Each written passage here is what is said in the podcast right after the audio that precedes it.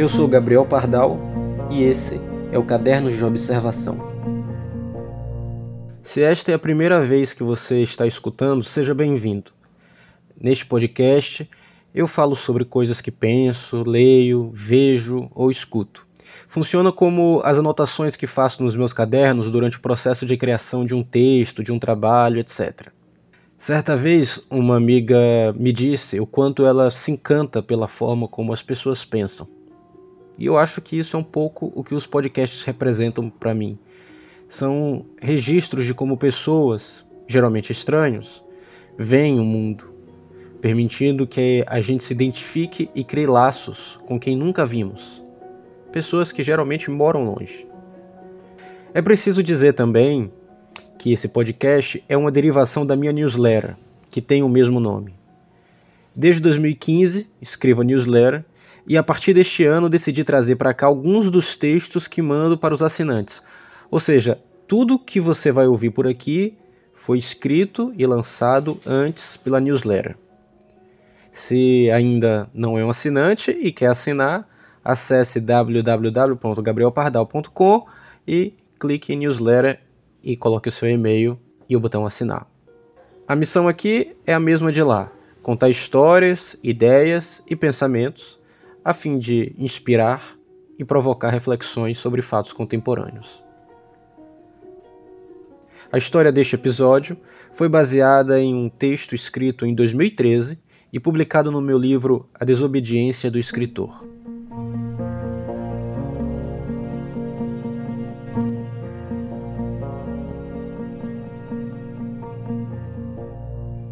Um dos meus melhores amigos é um excelente jogador de xadrez. Ele não é um grande mestre nem nada, mas estuda bastante o jogo e de todos da nossa turma, ele é praticamente imbatível. É meu amigo de infância. Estudamos juntos no mesmo colégio e foi lá onde aprendemos a jogar. Tive o privilégio de estudar em uma escola onde tinha aula de xadrez. Era a última aula nas sextas-feiras e, para ser sincero, éramos poucos interessados. A maioria da turma esperava ansiosa bater o sinal para ir embora. Bom, durante essa época, eu adorava passar as tardes jogando xadrez com amigos, primos, indo ao clube de xadrez da cidade, onde todo tipo de jogador, profissional e amador, se encontrava para jogar. No entanto, a maior parte dos meus amigos preferia passar o tempo jogando War. Naquela época, War era o jogo de tabuleiro mais jogado entre os moleques de 15 anos. Eu entendo o fascínio que o War provocava. É uma diversão ágil sobre conquista global, o velho tema imperialista de conquistar o mundo. Mas por isso mesmo, War nunca me interessou. Mas tinha um outro fator. War é um jogo muito baseado no lance da sorte de dados.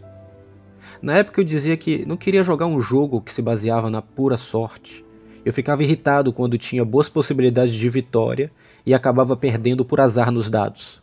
Eu ficava revoltado.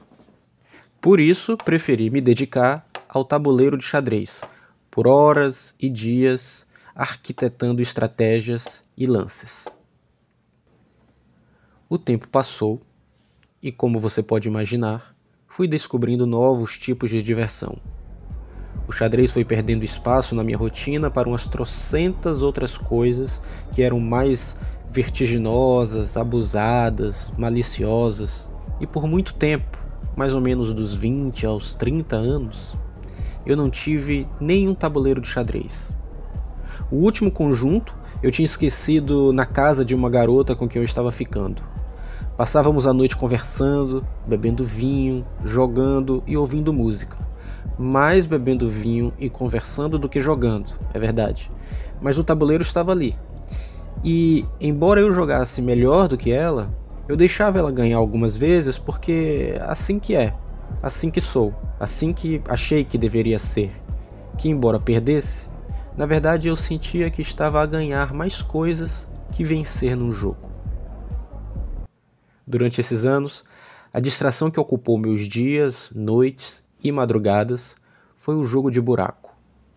Aquele velho jogo em que você via seus pais e tios varando a noite jogando, enchendo a cara e se irritando uns com os outros.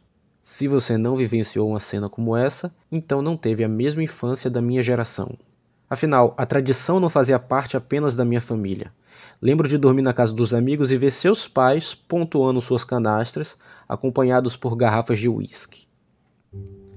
Eu tinha trocado o xadrez pelo buraco.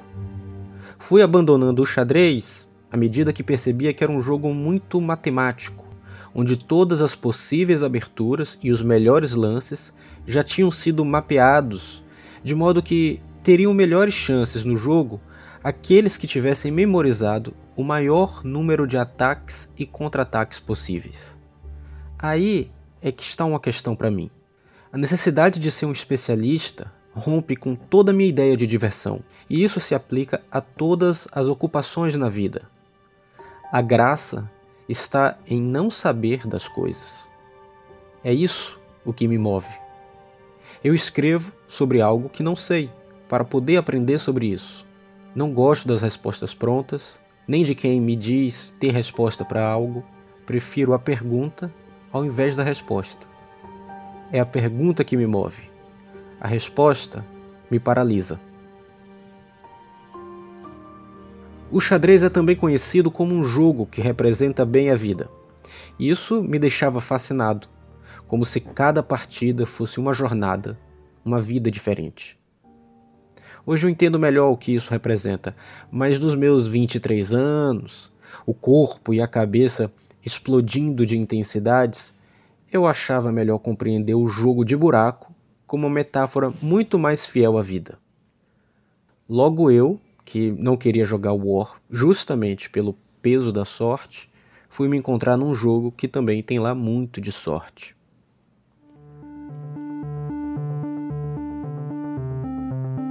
O jogo de buraco pode ser uma boa metáfora de como enxergo a vida, onde as situações são determinadas por lances de sorte combinadas com estratégia, Estratégia sem sorte não fecha canastra, nem sorte sem estratégia. Descartar ou catar a carta errada pode acabar com todo o desenrolar do jogo. Todo início, as cartas são embaralhadas e distribuídas aleatoriamente para cada jogador. É a sorte que determina sua mão inicial, seus privilégios, assim como ninguém escolhe nascer numa família rica, por exemplo.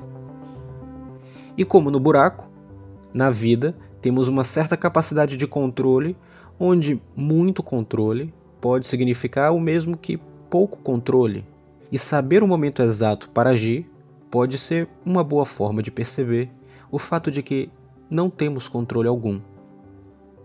Por isso, não é possível um campeonato oficial de buraco, nem jogadores profissionais, porque não é um jogo que se possa provar exatamente a qualidade de um vencedor. Um grande vencedor aqui pode ser um grande perdedor na partida seguinte. Não há melhor nem pior. No buraco há uma infinidade de jogadas e todas podem estar certas ou erradas. Como disse Jorge Luiz Borges, a vida é uma cascata de várias direções possíveis e a gente escolhe apenas uma. Por isso não me irrito quando perco. Afinal, só existe duas explicações para quando se perde no jogo de buraco: a de que você teve pouca atenção durante a partida, ou a de que, embora tenha feito o que pôde, existe um outro fator, esse que é maior de todos, presente tanto na mesa quanto na rua, que determina todo o sucesso e que, por mais que você reze, imagine e precise, aquela carta pode não estar lá.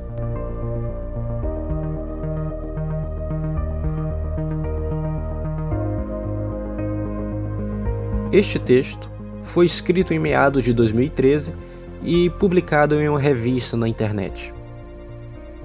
Um ano depois, conheci a mulher com quem me casei e tive um filho. No primeiro dia que fui para sua casa, vi que ela tinha um tabuleiro de xadrez na mesa da sala. Você pensou em sorte? Bom, foi um reencontro com o xadrez, após muitos anos sem jogar. Me reapaixonei pelo jogo, voltei a estudar a falar com os amigos da época. Voltei com tudo para o xadrez novamente e foi a oportunidade de ressignificar minha relação com o jogo.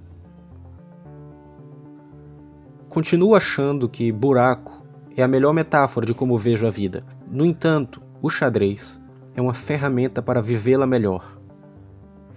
Neste novo contato com o jogo, entendi que eu não precisava encarar o xadrez como um jogador profissional, me importando com pontos, sucessos e vitórias. Eu não quero decorar qual é o melhor lance. Eu quero achar esse lance. Ser criativo, inventar novos caminhos, novos lances que não são esperados, surpreender.